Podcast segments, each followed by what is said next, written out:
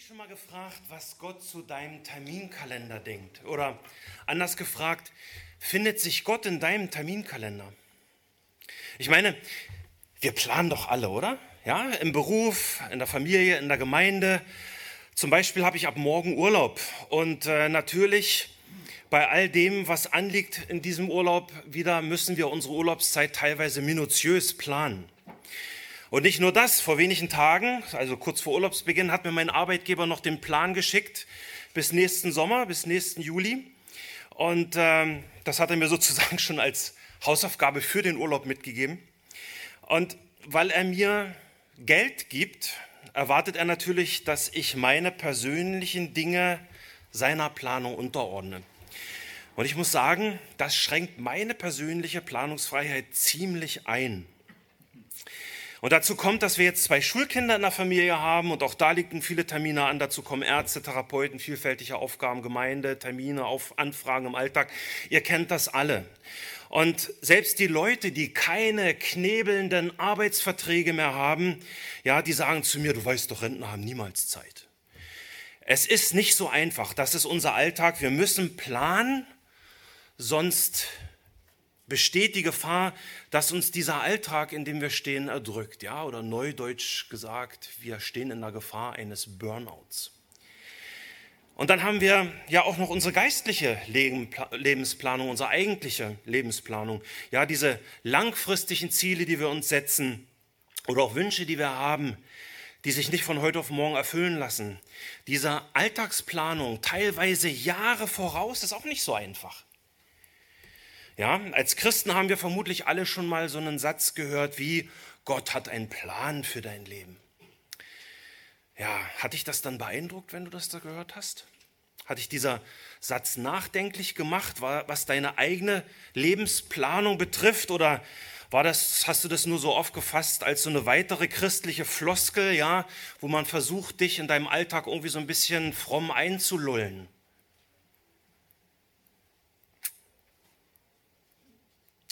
Wisst ihr, das ist keine Floskel. Denn die Bibel lehrt genau das.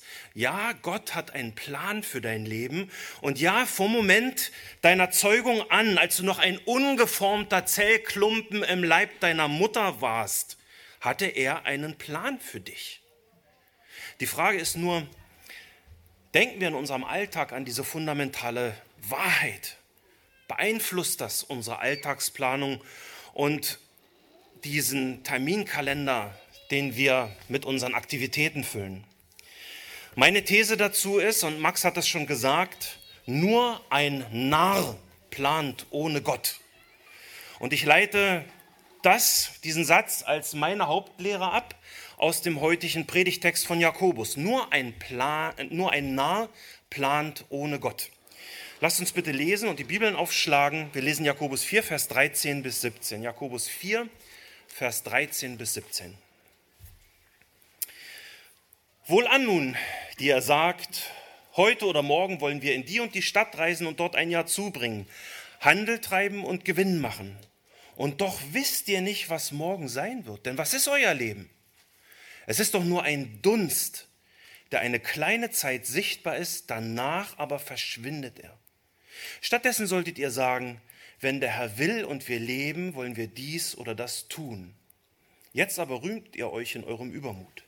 Jedes derartige Rühmen ist böse. Wer nun Gutes zu tun weiß und es nicht tut, für den ist es Sünde. Ich bete, Herr, heilige uns in Wahrheit. Dein Wort ist Wahrheit. Amen. Ich ermutige euch, euren Daumen an der Bibelstelle zu lassen, denn wir kommen immer wieder auf diesen Text zurück. Wir gehen ihn systematisch durch.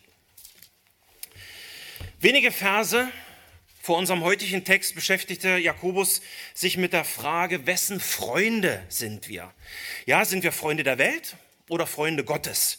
Vielleicht erinnert ihr euch, ein geistlicher Freund der Welt zu sein, äh, führt uns dazu, hochmütig gegenüber Gott zu werden. Und Jakobus hat uns gelehrt, dass Gott dem Hochmütigen widersteht. Dem Demütigen aber, der der Welt und ihrem Herrn widersteht und sich stattdessen Gott naht, dem schenkt Gott auch Gnade. eine starke Verheißung. Gott erhöht ihn, Gott erhöht ihn und macht ihn in Jesus zu seinem Kind, zu einem echten Familienmitglied, zu einem echten Kind Gottes. In den Versen 11 und 12 gab Jakobus uns dann ein Beispiel, wie sich dieser weltliche Hochmut in unserem Alltag innerhalb, aber auch außerhalb der Gemeinde ausdrücken kann. Ja, wir verleumden und richten einander. Und wenn wir das tun, mischen wir uns in Gottes richterliches Walten ein.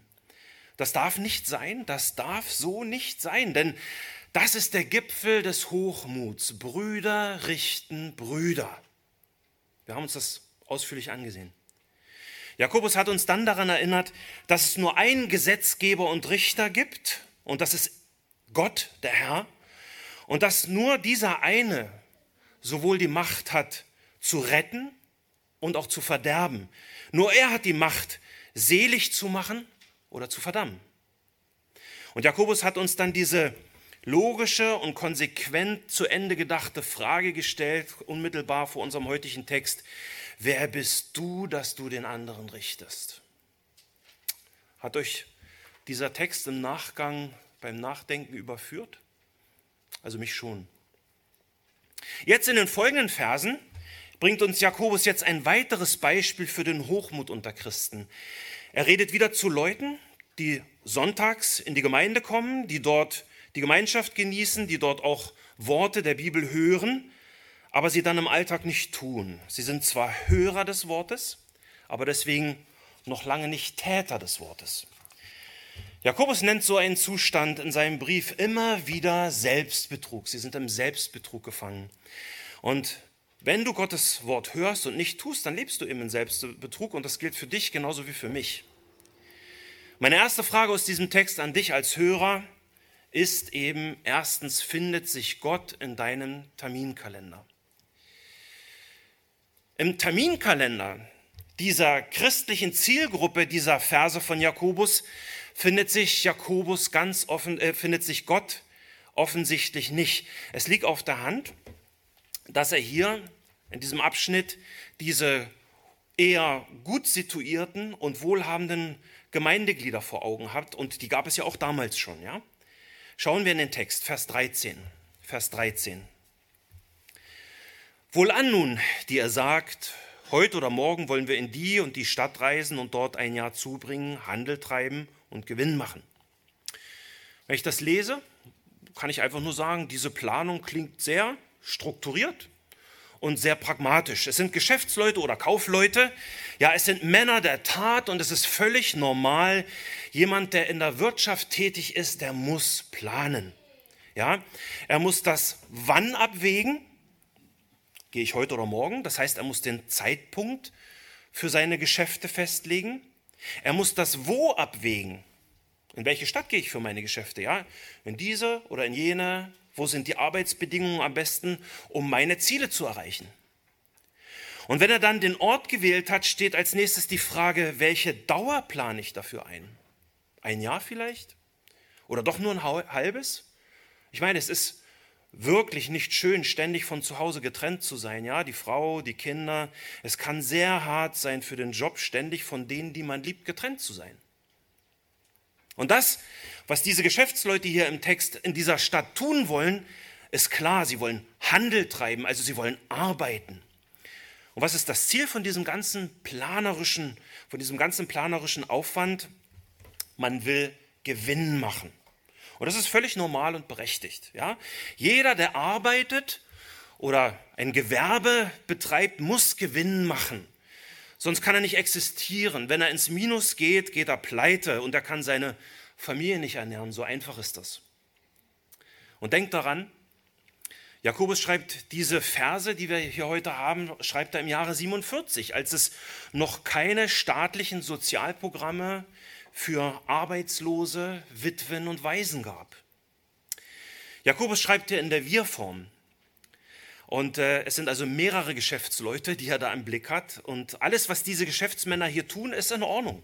Sie wägen ab, sie treffen Entscheidungen und trotzdem machen sie eben diesen einen großen, gravierenden Fehler.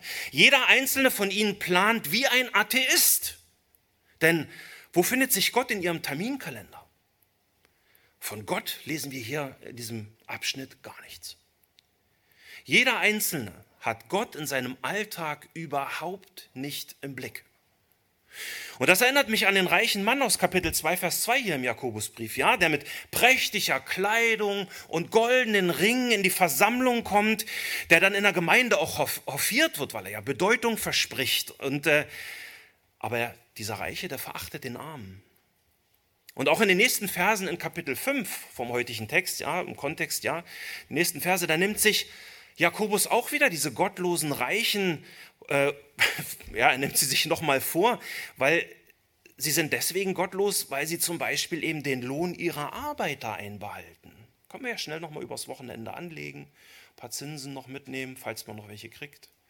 Und äh, was machen die Arbeiter in ihrer Not? Sie schreien deswegen zu Gott. Wir werden das noch genauer ansehen.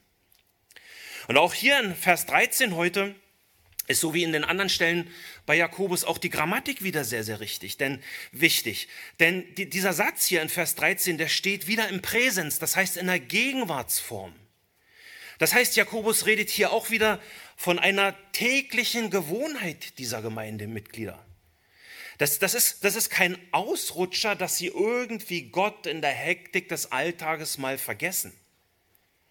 Nein, sie planen Sie füllen ihren Terminkalender, aber den Gott, den sie am Sonntag im Gottesdienst mit ihrem Mund bekennen, haben sie im Alltag nicht vor Augen. Bei ihrem Ziel, Gewinn zu machen, spielt Gott keine oder wenn überhaupt dann nur eine sehr untergeordnete Rolle. Und für diese Art der Reichen hatte Jakobus schon in Kapitel 1 sehr mahnende Worte gefunden und hatte damals, vielleicht erinnert ihr euch daran, Jesaja 40 zitiert. Ja? Kapitel 1, Vers 9 schrieb Jakobus schon, der Bruder aber, der niedrig gestellt ist, soll sich seiner Erhöhung rühmen. Der Reiche aber, der Reiche dagegen seiner Nichtigkeit. Warum? Denn wie eine Blume des Grases wird er vergehen, denn kaum ist die Sonne aufgegangen mit ihrer Glut, so verdorrt das Gras und seine Blume fällt ab und die Schönheit seiner Gestalt vergeht. So wird auch der Reiche verwelken auf seinen Wegen. Die, diese Verse hier, sowohl in Kapitel 1 als auch jetzt hier heute, die reden von der menschlichen Vergänglichkeit. Auch der Reiche ist dem unterworfen. Ohne Gott ist auch der Geschäftsmann mit all seiner Planung und all seinem Gewinn, die er erzielt, einfach nur nichtig. Und genau das ist der Gedanke, den nimmt eben Jakobus dann in Vers 14 im Predigtext wieder auf. Nochmal Vers 13. Wohlan nun, die ihr sagt, heute oder morgen wollen wir in die und die Stadt reisen, dort ein Jahr zubringen, Handel treiben und Gewinn machen, Vers 14. Und doch wisst ihr nicht, was morgen sein wird. Denn was ist euer Leben? Es ist doch nur ein Dunst, der eine kleine Zeit sichtbar ist, danach aber verschwindet er. Ihr plant und doch wisst ihr nicht, was morgen sein wird. Was wissen denn diese jüdischstämmigen christlichen Geschäftsleute über ihr Leben. Ich meine, sie sind ja keine, keine, keine heidnischen Atheisten, die noch nie was aus der Bibel gehört haben, wo, wo so, eine, so, so eine Planung einfach normal wäre, weil sie kennen es nicht anders. Sie kannten das Zitat aus Jesaja 40 eben, genauso wie die Hauptlehren aus dem Buch Sprüche, das Jakobus ja hier auch immer wieder bringt. Äh, wir sind ja auch sehr oft in Jakobusbrief in den Sprüchen schon gewesen. Ja, und hört mal, was Sprüche 27, Vers 1 sagt. Und achtet mal auf die Parallelen zum heutigen Text. Also schaut in eure Bibel und hört auf das, was ich aus Sprüche 27, 1 vorlege, vorlese. Da steht nämlich, und, und guckt auf die Parallele. Sprüche 27.1 steht, rühme dich nicht des, des morgigen Tages, denn du weißt nicht, was ein einziger Tag bringen kann. Das ist, das ist eine alttestamentliche Schlüsselaussage und die hatte Jakobus im Hinterkopf, als er diese Verse hier im heutigen Text schrieb. Diese jüdischstämmigen Gläubigen, die kannten das aus dem FF, die sind damit aufgewachsen und haben das in ihrer Sonntagsschule mit der Muttermilch eingesogen quasi. Und dann kann man schon die Frage stellen, wie kann das sein, dass du das kennst und weißt und trotzdem planst du dein Leben so völlig gedankenlos ohne Gott, obwohl du doch weißt, dass du nicht weißt, was morgen ist. Wie krass ist das denn? Ja, das strotzt vor Selbstsicherheit. Diese Geschäftsleute fühlen sich als Herren ihres Lebens und vergessen deswegen bei ihren Geschäften und in ihrer alltäglichen Arbeit Gott. Gott will aber auch der Herr über den Alltag sein. Diese, diese Selbstsicherheit hier im Text ist purer Hochmut. Und was macht Gott mit dem Hochmütigen? Ja, er widersteht ihm. Er widersteht ihm. Was, lernte, was lernten die gläubigen Juden in ihrer Kultur? Also auf der einen Seite haben sie natürlich das Alte Testament, äh, 3. Mose, 9, äh, 3. Mose 19, Sprüche, das kannten sie alles aus dem FF oder Jesaja, ja. Aber die jüdische Kultur hatte ja auch ihre Auslegung, ihre spezielle. Und zwar gab es den Midrasch. Midrasch ist also eine Sammlung von Auslegungen des rabbinischen Judentums. Und da findet sich ein sehr, sehr bildhafter Text über Rabbi Simeon ben Halafta. Der lebt im zweiten Jahrhundert und das ist, seine Lebenszeit ist relativ nah, somit noch an der Entstehungszeit des Jakobusbriefs. Und achtet auch hier mal auf die Parallelen. Hört mal zu, was ich lese jetzt. Und ich zitiere aus der Midrasch. Rabbi Simeon Halafta, der auf seine eigene moralische Kraft vertraute, ging um Mitternacht fort, um in seine Stadt zurückzukehren. Also er wollte nach Hause. Auf dem Weg begegnete ihm der Todesengel. Und Rabbi Simeon bemerkte, dass er seltsam aussah, woran auch immer er das erkannt hat. Ich habe keine Ahnung.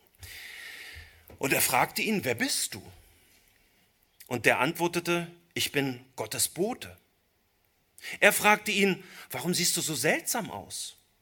Und er antwortete, wegen der Reden der Menschenwesen, die sagen, dies und das werden wir tun. Und dennoch weiß keiner von ihnen, wann er zum Sterben gerufen wird. Genau das, was Jakobus hier schreibt und was auch der Midrasch lehrt, bildhaft lehrt, ja, das habe ich letztes Jahr mit meinem lieben Nachbarn erlebt. Genau das. Und da musste ich unweigerlich dran denken jetzt bei der Predigtvorbereitung. Ja, am Mittwoch am Mittwoch, dem 28.04.2021, hielten wir am Nachmittags ein Schwätzchen am Gartenzaun, direkt vor unserem Grundstück. Ja? Er war, ein unglaublich, er war ein, ein, ein, unglaublich aktiver Mann und eine sehr, sehr angesehene Persönlichkeit in unserer Region. Ja? Und er reiste sehr gerne.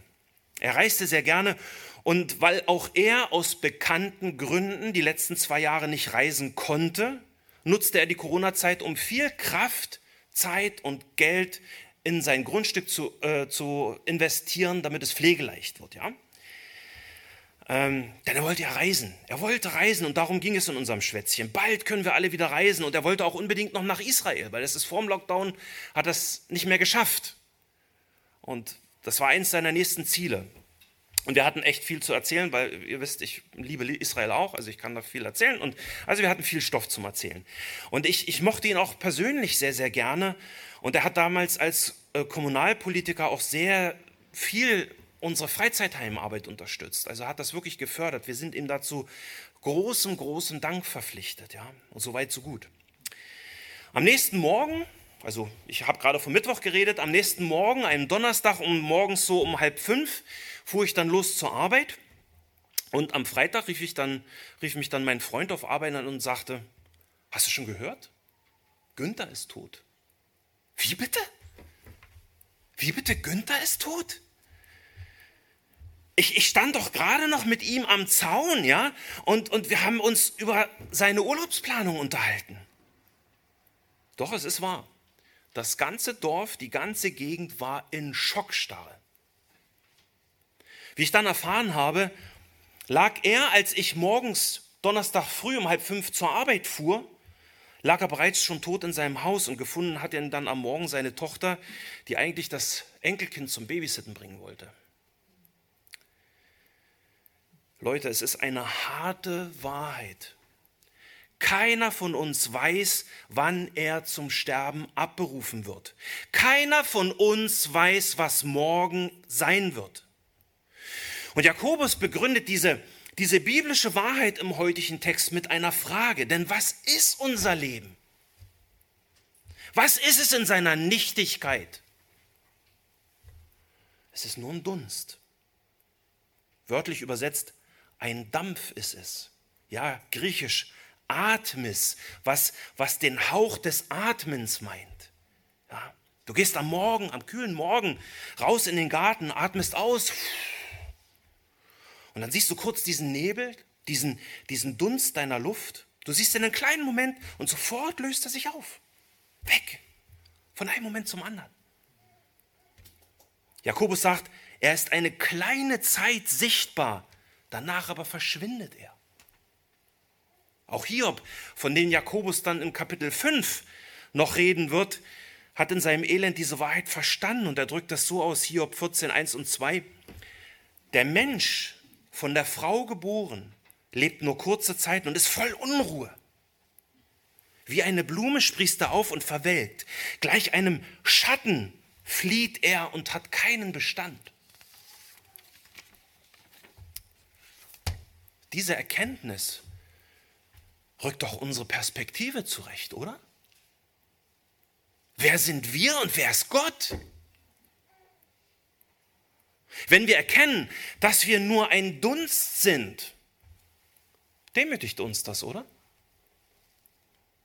Da sollte eigentlich kein Platz sein für diese sündige Selbstsicherheit. Wir als kurzlebige, vergängliche Geschöpfe stehen dem ewigen, allmächtigen Gott gegenüber, der souverän alles bestimmt. Wie können wir dann planen und unseren Terminkalender ohne ihn füllen? Eigentlich, eigentlich sollte das unmöglich sein. Aber unsere Lebenspraxis ist anders. Unsere Lebenspraxis lehrt uns, dass das wirklich geschieht, auch bei Christen. Nur, dass sie dann eben nicht aus Glauben leben, diese Christen.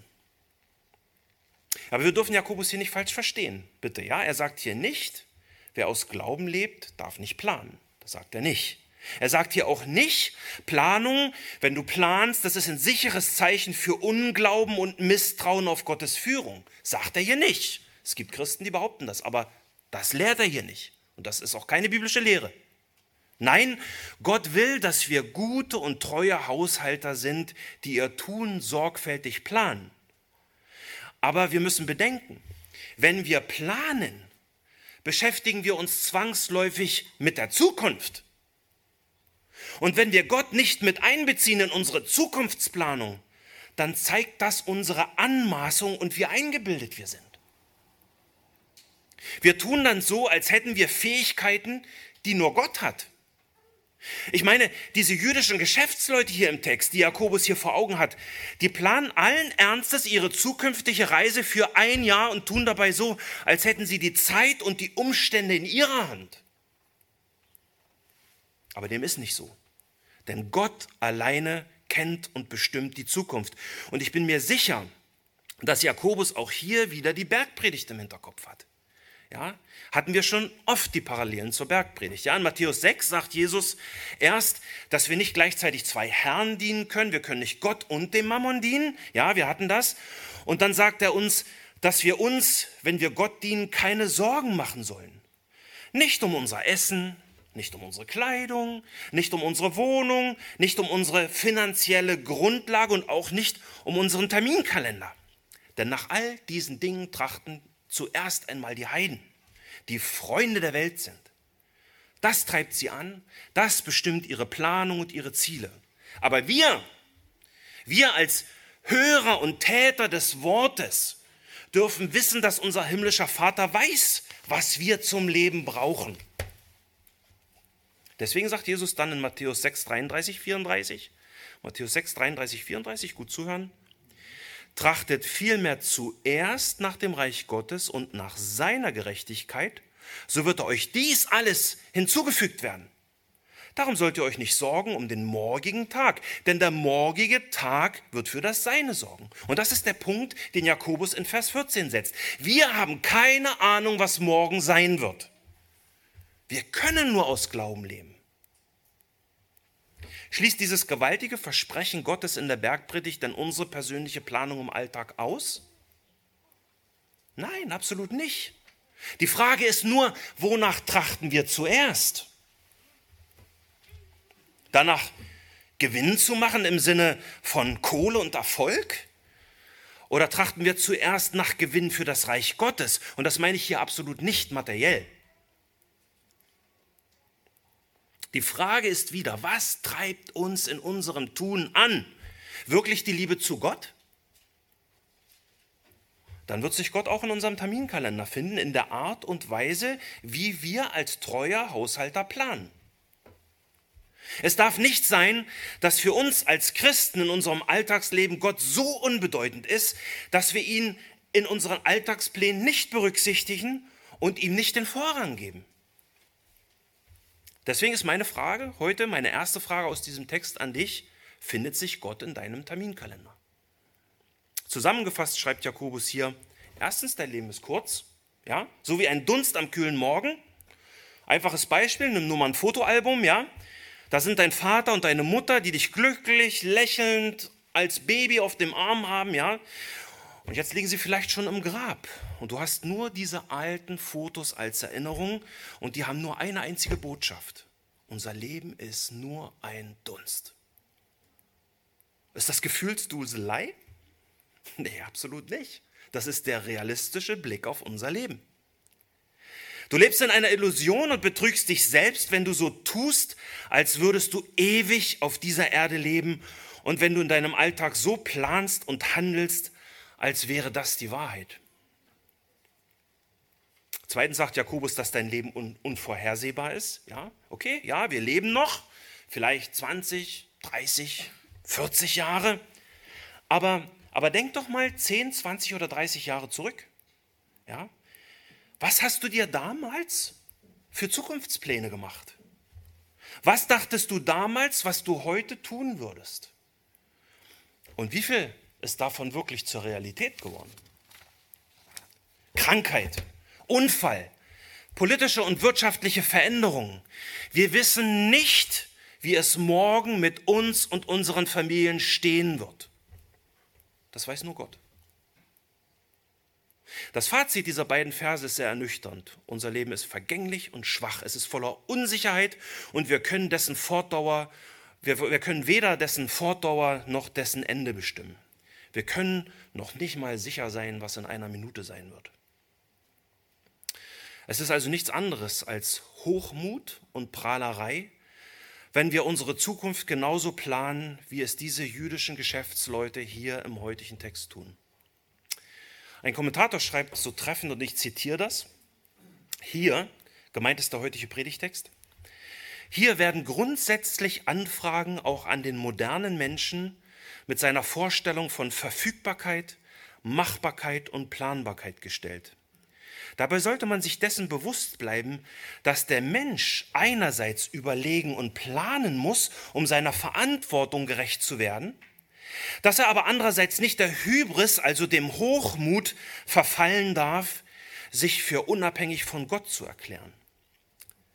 Das ist eine, eine sehr, sehr starke Ermahnung, die hier uns gibt.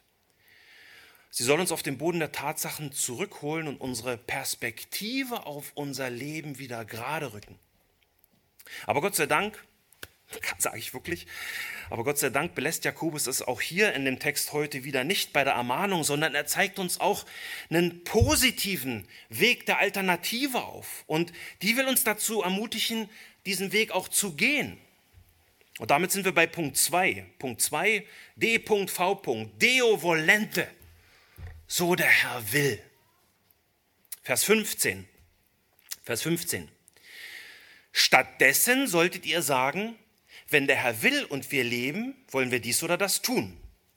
Dieses Wort stattdessen zeigt uns jetzt die Alternative zu diesem gewohnheitsmäßigen und sehr hochmütigen Füllen unseres Terminkalenders ohne Gott auf. Ich denke, ihr seht diesen Gegensatz. In den ersten Versen ist der Grundtenor, ich will dies oder jenes tun und Gott spielt keine wirkliche Rolle. Ja? Und in Vers 15 setzt Jakobus jetzt ganz bewusst Gott über den Menschen. Und damit lehnt er die vermeintliche menschliche Unabhängigkeit im Verhältnis zu Gott völlig ab. Was sollen wir sagen? Was empfiehlt Jakobus? Wenn der Herr will, und wir leben, wollen wir dies oder das tun. Jakobus setzt damit bei allem Planen Gott an die erste Stelle. Und es ist interessant, auch, er, er verwendet auch hier wieder, genauso wie im ersten Vers des Briefes, wieder das Wort Kyrios, Herr. Kyrios, Herr. Ja, zur Erinnerung, Jakobus 1, Vers 1. Jakobus, Knecht Gottes, in Vers 1 steht hier für Gott Theos, und des Herrn Kyrios, Jesus Christus. Also wen hat Jakobus vor Augen, wenn er im heutigen Vers 15 schreibt, wenn der Kyrios will und wir leben, wollen wir dies oder das tun? Jesus. Jesus, wenn Jesus will, wollen wir dies oder das tun. Jakobus hat gesehen, wie Jesus seinen Terminkalender gefüllt hat. Ja? Ein paar Beispiele, zum Beispiel Johannes 7. Jakobus und seine ungläubigen Brüder wollen Jesus dazu drängen, richtig unter Druck setzen, zum Laubhüttenfest in Jerusalem äh, heraufzuziehen. Sie wollen, dass er endlich auftritt auf diese große Weltbühne. Ja? Und dann steht da Vers 4, denn niemand tut etwas im Verborgenen und sucht zugleich öffentlich bekannt zu sein. Wenn du diese Dinge tust, so offenbare dich der Welt. Also hin nach Jerusalem, wenn du so eine große Nummer bist. Jesus antwortet ihnen, meine Zeit ist noch nicht da, aber eure Zeit, eure Zeit ist immer bereit. Und das stimmt. Der Weltmensch, auch Jakobus, als er noch nicht bekehrt war, der Weltmensch nutzt seine Chancen, denn seine Zeit ist immer bereit. Jesus weiß, dass seine Zeit noch nicht erfüllt ist. Er geht erstmal nicht. Warum? Weil er mit Gott plant. Er geht erst später und im Verborgenen. Oder Jesus war auf eine Hochzeit eingeladen, ja, Johannes 2, und sagt dort, meine Stunde ist noch nicht gekommen. Er plante offensichtlich mit Gott und Jakobus hörte das vermutlich. War ja ein Familienfest, eine Hochzeit. Oder Johannes 11. Jesus hörte, dass sein Freund Lazarus krank ist, aber er geht nicht zu ihm, sondern er wartet. Und dann sagt er in Vers 14, Lazarus ist gestorben und ich bin froh um euretwillen, dass ich nicht dort gewesen bin. Warum? Damit ihr glaubt. Doch lasst uns zu ihm gehen. Warum handelt Jesus hier so gegen jede menschliche Vernunft und Weisheit? Natürlich, weil er mit Gott plant. Immer wieder sagt er in den Evangelien, was er tun muss. Und, merkt da, und man merkt daran, wie er beständig den Willen und Plan seines Vaters in seinen Terminkalender einbaute. Zum Beispiel sagt er mehrmals, dass er viel leiden muss. Oder er sagt dem, dem, dem, dem verachteten Zöllner Zachäus, heute muss ich in dein Haus einkehren. Warum musste er das? Ja, weil er wusste, es ist Gottes Plan. Und der Höhepunkt seines Plans mit Gott ist natürlich im Garten Gethsemane, wo Jesus betet, nicht wie ich will, sondern wie du willst. Nicht mein Wille, sondern dein Wille. Das hat Jesus gelebt und das hat seine Termine und seine Planung bestimmt. Und genau das meint Jakobus, wenn er in Vers 15 schreibt, wenn der Herr will und wir leben, wollen wir dies oder jenes tun. Das ist ja mein zweiter Punkt, ja, D.V. D.V. Das ist die lateinische Abkürzung für Deo volente, zu Deutsch so Gott will. Dieser Vers hier gehört zu den berühmtesten Sätzen der ganzen Bibel. Die Theologen reden hier von der Conditio Jacobea, der jakobäischen Bedingung. Besonders die Reformatoren haben diese Abkürzung unter ihre Briefe gesetzt, weil sie damit zum Ausdruck bringen wollten, dass bei allem ihrem gründlichen Plan Gott im Regiment sitzt. Er hat das letzte Wort. Es geht Jakobus nicht darum, dass wir uns irgendwie angewöhnen, eine christliche Sprachformel im Alltag zu benutzen, damit unser Pastor zufrieden ist, weil unsere Sprache dann so schön fromm klingt. Absolut nicht. Oder dass wir denken, wir müssen, wir müssen beim Gebet noch dieses im Namen Jesu fast so wie eine magische Formel hinten anhängen, damit das Gebet auch wirkt. Wenn wir das denken, das ist nicht richtig. Darum geht es Jakobus absolut nicht. Was Jakobus hier schreibt, zielt wieder auf unseren inneren Menschen ab, der in seinem Hochmut und seiner, seiner permanenten Abhängigkeit oder, oder der in seinem Hochmut die permanente Abhängigkeit von seinem Gott vergisst. Bevor du bei deinem Reden mit anderen, vielleicht sogar mit ungläubigen Leuten, die gar nicht wissen, was du meinst, dieses Deo volente, dieses So der Herr will einfügst, solltest du das erstmal auf dein eigenes Herz schreiben.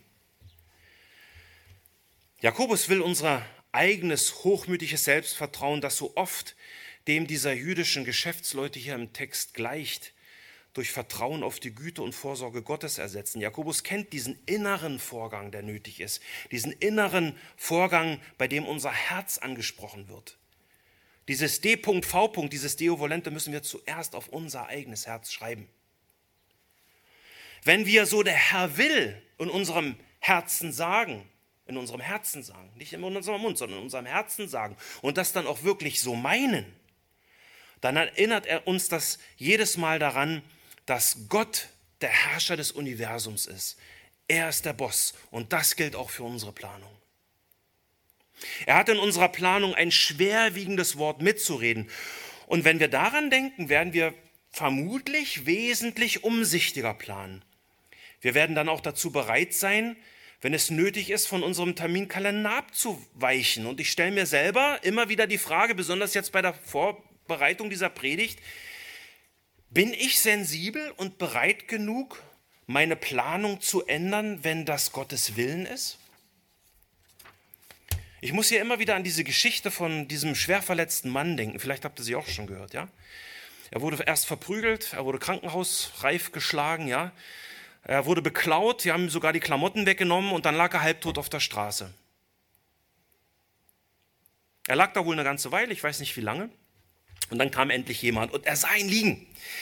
Und als er ihn sah, wechselte er die Straße und ging vorbei. Aber ich weiß natürlich nicht, warum der Mann vorbeiging. Aber nebenbei gemerkt, der Mann war von Beruf Priester. Aber zum Glück kam ja kurze Zeit ein anderer Mann. Aber der sah ihn auch, ging vorüber, wechselte die Straßenseite. Und das war ein Levit und hat im Tempel gearbeitet.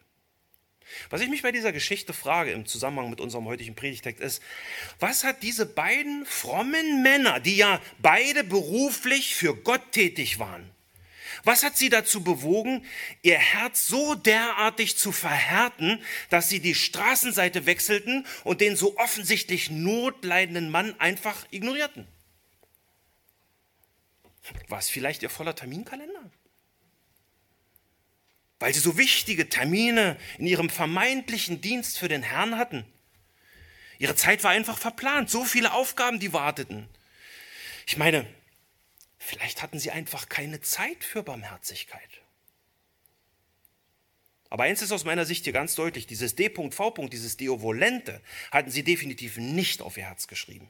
Rein beruflich, rein beruflich waren sie sicherlich Hörer des Wortes Gottes, aber Täter seines Wortes waren sie in dieser Geschichte nicht. Und wie steht es mit dir? Steht Deo volente, so der Herr will, auf deinem Herzen?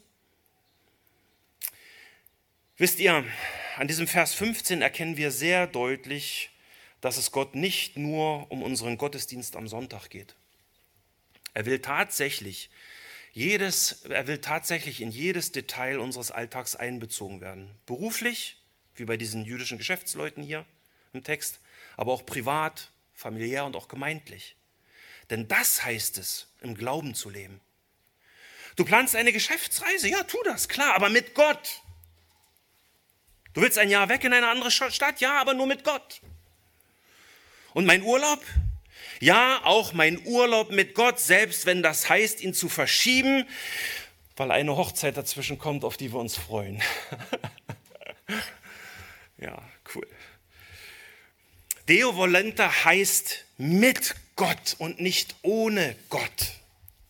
Und das bringt mich zum dritten Punkt. Drittens, Planung ohne Gott ist Sünde. Das klingt jetzt total plakativ, ist mir klar, aber es ist eben so.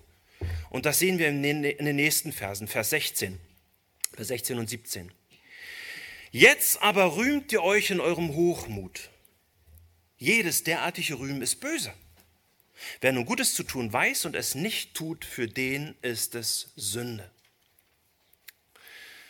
Jetzt aber rühmt euch in eurem Übermut. Das ist der momentane Zustand dieser Geschäftsleute aus Vers 13. Warum? Weil sie eben ohne Gott planen. Sie rühmen und prahlen damit, dass sie etwas im Griff haben, was gar nicht unter ihrer Kontrolle ist, nämlich die Zukunft. Und das ist echter Übermut oder besser Hochmut, wie Luther es übersetzt. Ja, Luther übersetzt diesen Vers, nun aber rühmt ihr euch in eurem Hochmut und bezieht sich damit eben direkt auf Vers 6 im Kontext, wo eben steht, dass Gott dem Hochmütigen widersteht. Übermut, Hochmut, Großtuerei, Prahlerei. Es ist interessant, dass dieses griechische Wort hier im Text nur noch einmal im ganzen Neuen Testament vorkommt. Und zwar in 1. Johannes 2, Vers 16. 1. Johannes 2, Vers 16 schreibt der Apostel Johannes, denn alles, was in der Welt ist, die Fleischeslust, die Augenlust und der Hochmut des Lebens, ist nicht vom Vater, sondern von der Welt. Mit anderen Worten, dieser prahlerische Hochmut, mit dem sich die jüdischen Geschäftsleute selbst rühmen, offenbart zutiefst ihre weltliche Gesinnung.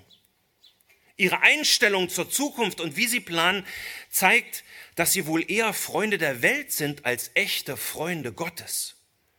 Denn dieses, dieser Hochmut des Lebens ist eben nicht vom himmlischen Vater, sondern von der Welt.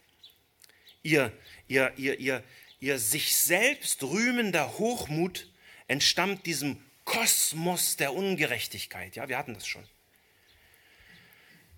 Aber jetzt wirst du vielleicht sagen, ja, machen doch alle, oder? Ja, jeder, der erfolgreich ist, der Gewinn macht, ja, der seine Ziele erreicht, der rühmt sich. Und die Medien leben von der Ruhmsucht der Reichen, Schönen und Erfolgreichen. Ja, sie, sie, sie zeigen uns ja diese, diese tollen, sie zeigen uns, was die Norm ist und was gut und böse ist. Aber, aber normalerweise tut ein Christ nicht, was alle tun. Und wenn er vom Weg Gottes abweicht, eben weil er hochmütig seine Zukunft ohne Gott plant und damit so tut, als könne er von sich, also äh, von, von sich aus unabhängig und frei über seine eigene Zukunft verfügen, dann sagt Jakobus dazu eben ganz schlicht zu diesen Christen, die so denken, jedes derartige Rühmen ist böse. Punkt. Und auch bei dieser Aussage von Jakobus sollten wir uns wieder daran erinnern, dass Gott der Boss ist. Er ist der Gesetzgeber und der Richter. Wir hatten das in Vers 12. Und damit legt er Gott fest, was richtig und was falsch ist, was gut und böse ist. Und diesen prahlerischen Hochmut hier definiert die Bibel als böse. Warum? weil wir uns mit solchem Rühmen selber groß machen, statt Gott die Ehre zu geben. Denn Gott sagt ja, wer sich rühmen will, der rühme sich dessen, dass er Einsicht hat und mich erkennt, dass ich der Herr bin, der Barmherzigkeit, Recht und Gerechtigkeit übt auf Erden, Jeremia 9, Vers 23. Das ist auch ein absoluter Standardvers im Judentum, genauso wie Sprüche 27, 1, was wir vorhin hatten, eben rühme dich nicht des morgigen Tages, denn du weißt nicht, was ein einziger Tag dir bringen kann. Wenn wir in unserer Lebenswirklichkeit bei unserem eigenen planerischen Handeln, wenn wir also unseren Terminkalender füllen und uns unsere Ziele setzen, diese Standardverse genauso ignorieren wie die Geschäftsleute in Vers 13, dann werden wir von Gott dieselben Worte hören. Euer Rühmen ist böse. Also, wie machen wir es denn besser? Denn Gott damit Gott unseren Hochmut nicht widerstehen muss, sondern Freude hat an unserem Terminkalender. Nochmal Vers 17. Wer nun Gutes zu tun weiß und es nicht tut, für den ist es Sünde. Äh, dieser Vers 17, der wird sehr oft gebraucht, um die Menschen der Sünde, der Unterlassung zu überführen, die Unterlassungssünde. Ja? Ihr wisst, es gibt einfach gesagt drei Bereiche, in denen wir sündigen. Es gibt den Bereich der Tatsünde, zum Beispiel wenn wir stehlen, weil wir zum Beispiel bei der Steuererklärung lügen, dann ist das eine Tatsünde. Gott sieht das und wehe uns, wenn das Finanzamt das sieht.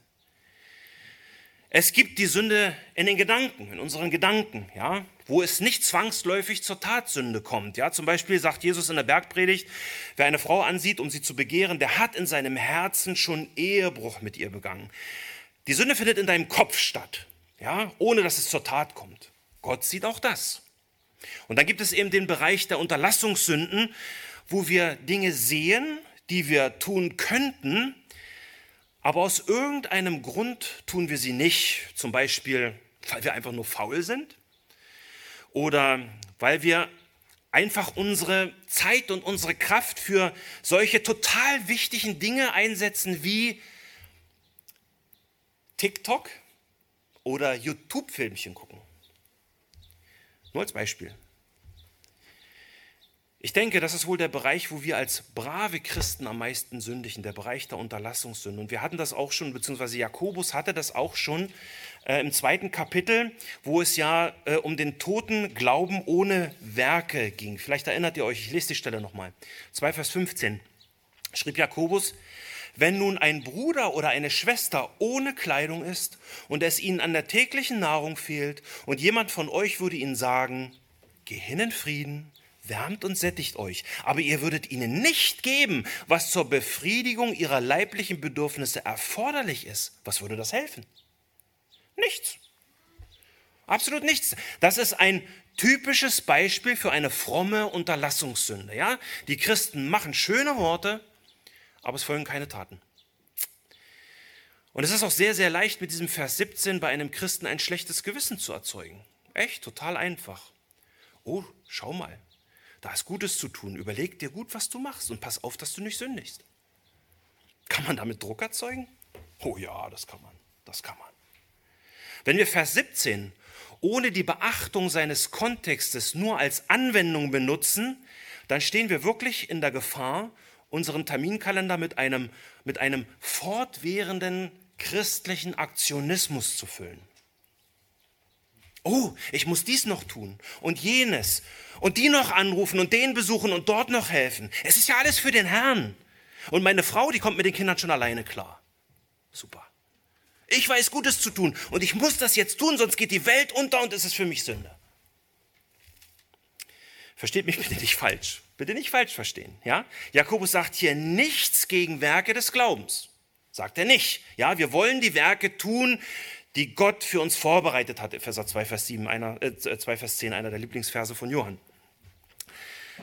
Lasst uns unser Leben mit offenen Augen leben und diese Werke tun, gar keine Frage. Aber dieser, diese, diese Art von christlichem Aktionismus, der die Werke aus Angst vor der Sünde der Unterlassung tut, geht eher in die Richtung Werksgerechtigkeit. Das lehrt der Vers hier nicht. Zumindest nicht wenn man den Textzusammenhang beachtet.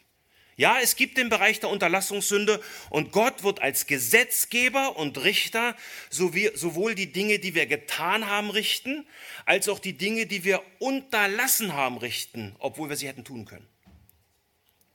Jesus schreibt ja hier, äh, Jakobus schreibt ja hier, wer weiß, Gutes zu tun.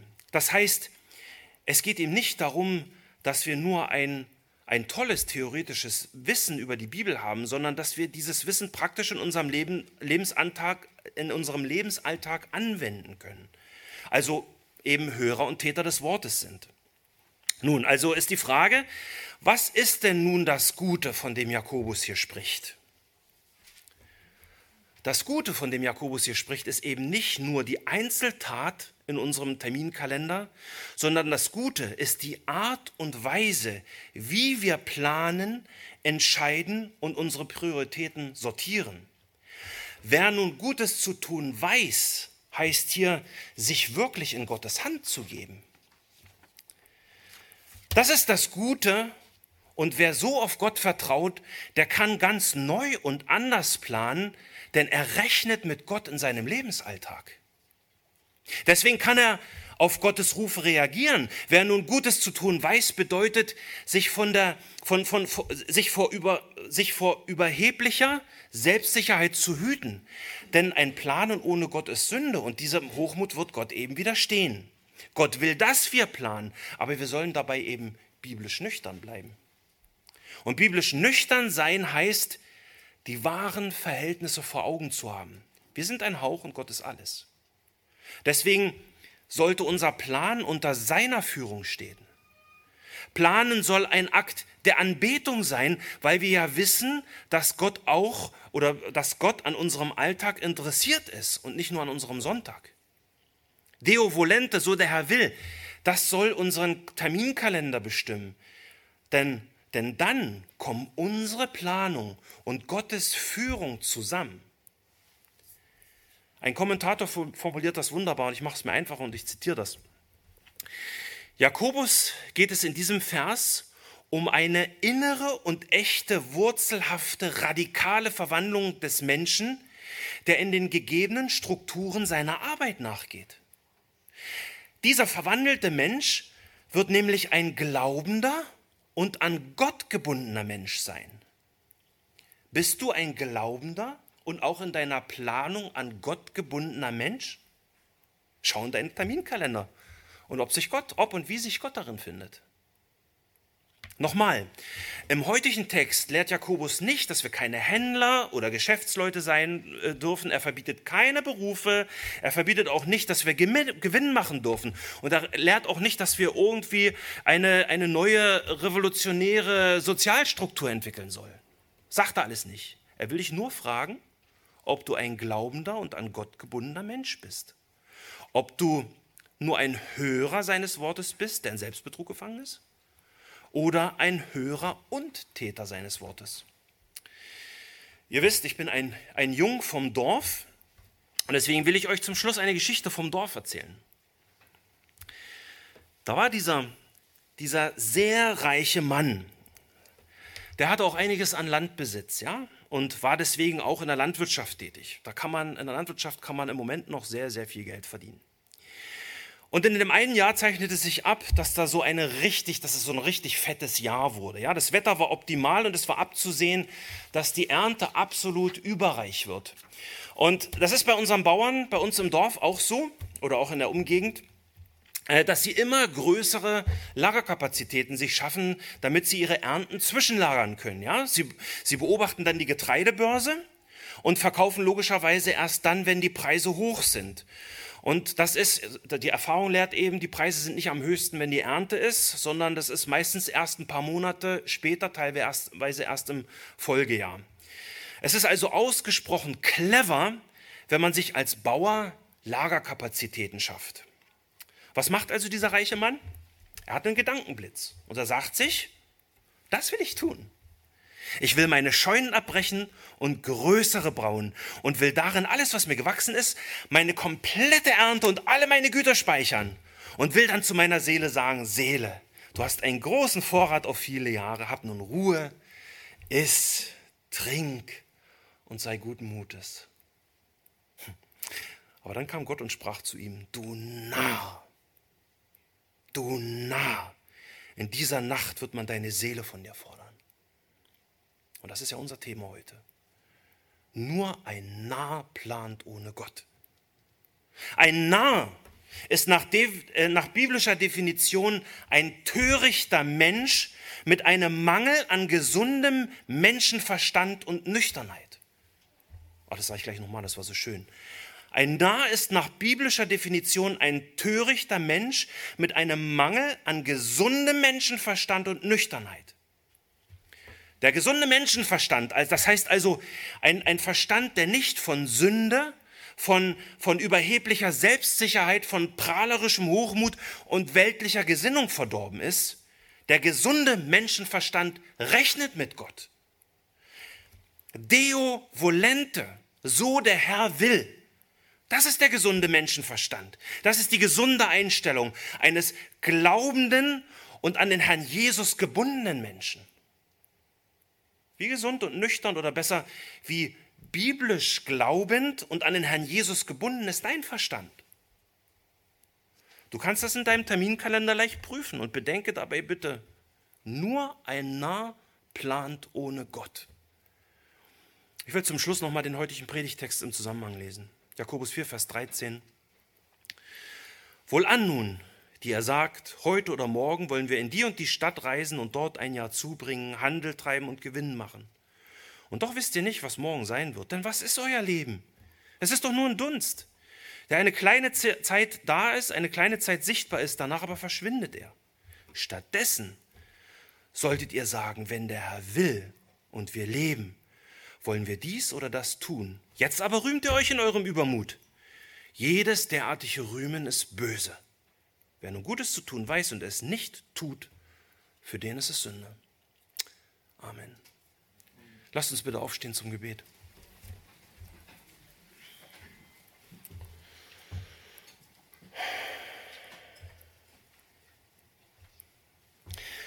Himmlischer Vater, ich danke dir einfach für dieses Wort auch wieder. Dein Wort ist so klar und so leicht verständlich. Und äh, ja, Herr, das Problem ist bloß, dass wir uns manchmal nicht genug Zeit nehmen, wirklich mal tief darüber nachzudenken. Ja, und ich will dir danken, dass du uns durch Jakobus diese Worte gegeben hast, die so viele, viele fundamentale Lehren des Alten und Neuen Testaments miteinander verbinden und die uns einfach dein Wort mehr aufschließen, die uns deine Wahrheit näher bringen. Und ich bitte dich für jeden von uns, dass du dein Wort in uns wirken lässt, Herr. Lass es das vollbringen, wozu du es ausgesandt äh, hast. Hilf uns in deiner Gnade und Barmherzigkeit, nicht nur Hörer zu sein deines Wortes, sondern auch Täter. Und das, weil wir, weil wir glaubende Menschen sind, die wirklich auch in ihrem Alltag mit dem Herrn Jesus verbunden sind. Herr, hilf uns, keine Narren zu sein in unserem Leben. Herr, bitte erbarme dich in Jesu Namen über uns. Amen.